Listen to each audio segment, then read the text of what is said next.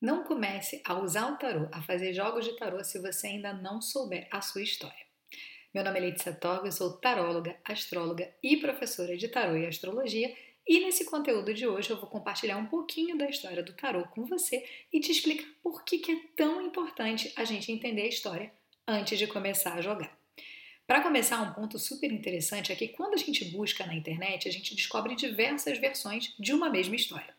Isso acontece porque cada pessoa, algumas histórias que estão ali né, nas redes sociais, enfim, na internet de uma maneira geral, escolheram um ponto de partida diferente. Então, se por exemplo a gente começa a falar do tarot como objeto, né, como o papel, as cartas, a gente pode voltar lá nos primórdios, quando o papel surgiu, né? E aí, a partir daí, os jogos de papel e, portanto, finalmente, as cartas de tarot.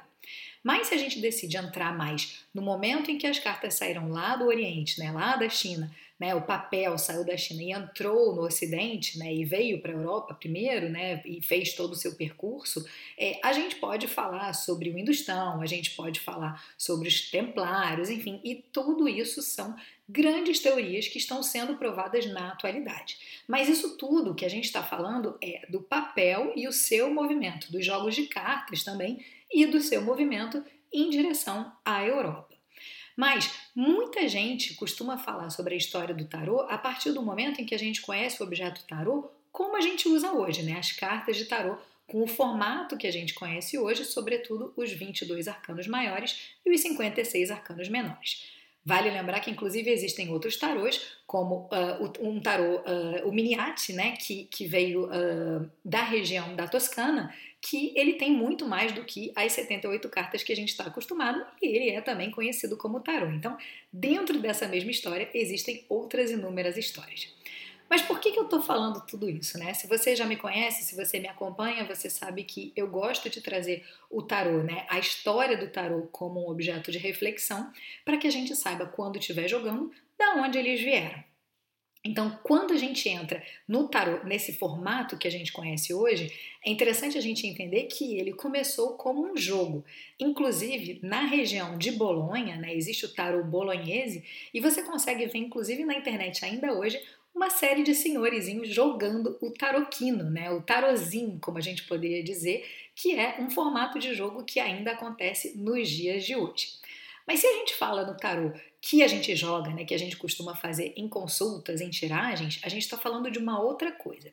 E eu, particularmente, gosto de trazer a história a partir desse momento, em que a gente tem o tarô nesse formato, Claro, sem deixar de considerar toda a história do que aconteceu antes, né? As próprias cartas né, antigas, enfim, todas as referências que a gente tem ali desde o Oriente que fizeram com que o tarô surgisse da maneira como a gente vê hoje.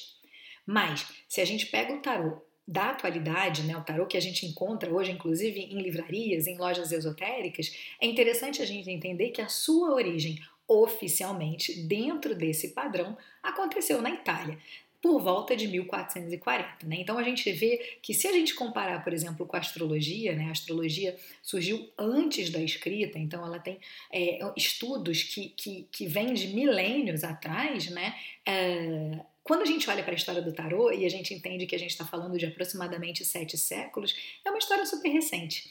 O que, aliás, faz a gente entender por que, que existem até hoje inúmeros pesquisadores historiadores e museólogos tentando re encontrar referências sobre a história do tarot.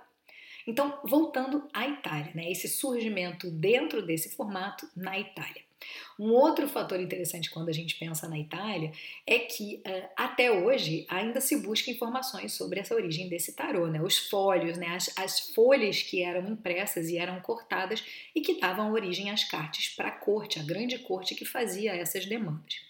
Dentro desse contexto, existem quatro cidades que até hoje estão brigando e literalmente brigando, viu? Porque elas estão aqui, cada uma puxando a sardinha para o seu lado para dizer de onde veio o tarô. E essas cidades estão todas aqui na Itália. Então a gente tem Milão, a gente tem Ferrara, a gente tem Florença e a gente tem Verona. Então, todas essas cidades, desculpa, Verona não, Bolonha. Então, a gente tem Bolonha, Ferrara, Florença e Milão. Essas quatro cidades ficam ali puxando a sardinha, não que Verona não tenha referências também, né? A gente acaba descobrindo que todas as cidades da Itália têm alguma referência ligada ao tarô, sobretudo na parte mais do norte da Itália, mas as quatro cidades, só para repetir, Ferrara, Florença ou Firenze, né, se a gente falar em italiano, Milão e Bolonha. Tá? Então, dentro dessas cidades existem historiadores, existem escritores de livros que estão ali, cada um puxando a sardinha para o seu lado. Claro que a gente também conhece uh, o tarô uh, francês, né, uh, do tarô de Marseille, que aliás não foi desenvolvido em Marseille, e a gente tem também todas as influências da escola inglesa. Então, se a gente para para pensar assim, a gente até fala, costuma falar muito de uma escola francesa e uma escola inglesa, né, que tem a ver muito mais com a ordem do tarô e outros fatores que eu não vou trazer nesse vídeo, que vem justamente dessa influência do tarô de Marseille e também do tarô Rider-Waite-Smith, né, tudo o que aconteceu lá na ordem da na Golden Dawn, né, na, na ordem da Aurora Dourada, com a Pamela Coleman Smith e com Arthur Edward Waite. Enfim, para não entrar muito na profundidade da história, o que eu queria trazer para você é por que, que é tão importante, afinal, entender a história do tarô. Se a gente está jogando, se a gente já conhece as cartas, se a gente comprou um tarô, leu ali o livrinho e está jogando dentro de casa.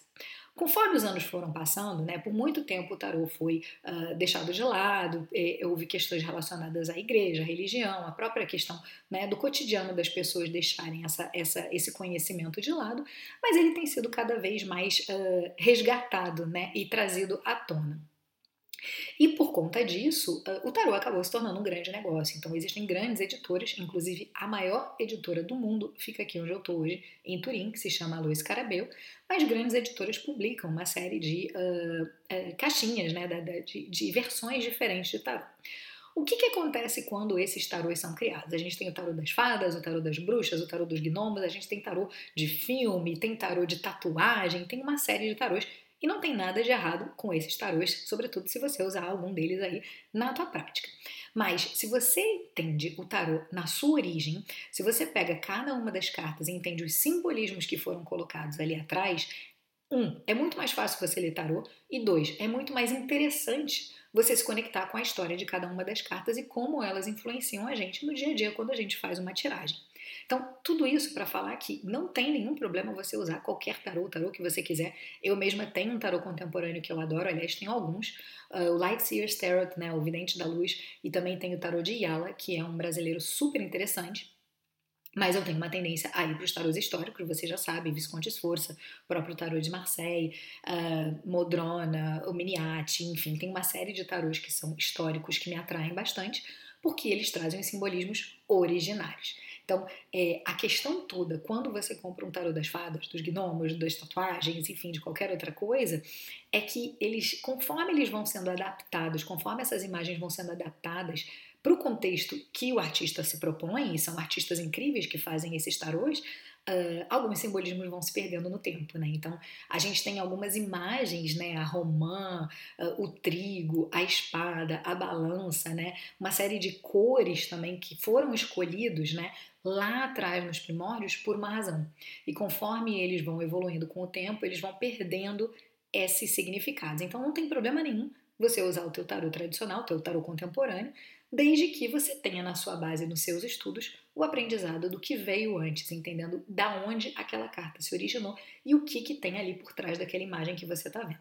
Então, esse conteúdo aqui é para falar um pouquinho sobre a história do tarô, bem rapidamente. Eu tenho texto no meu site falando sobre a história completa do tarô. Eu tenho um vídeo completo aqui no canal também, no canal do YouTube, não sei onde você está vendo ou escutando esse conteúdo.